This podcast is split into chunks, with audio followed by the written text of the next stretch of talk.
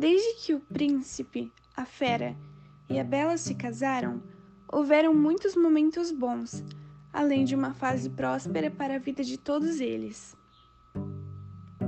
A comemoração de mais um ano juntos se aproxima, e com ela, as borboletas no estômago surgem, os preparativos para o baile e a magia que é a sensação de mais um momento incrível. Todos cumprindo suas tarefas para o grande dia com muita união, exceto na área onde se encontra o vestido que Bela irá usar.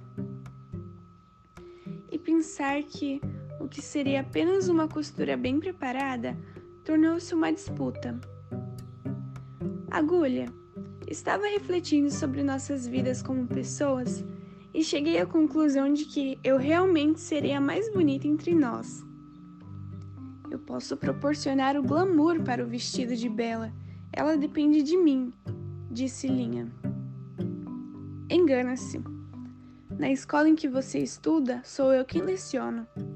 Certamente você depende das minhas habilidades para que possa atuar. Se eu não estiver ali para recebê-la, a linha não pode se conectar ao vestido como pessoa, carregaria o fardo de ser a mais linda e a mais útil, respondeu a agulha. A costureira entra no local para terminar seu trabalho, pega a agulha e a linha e retoma a sua atividade.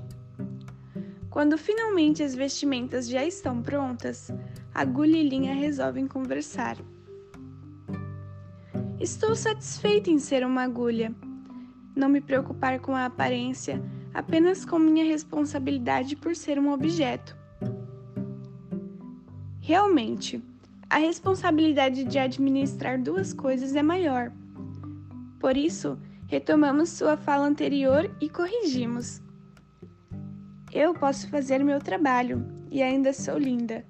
Compreendo que nem todos nascem com a mesma sorte, afirmou Linha.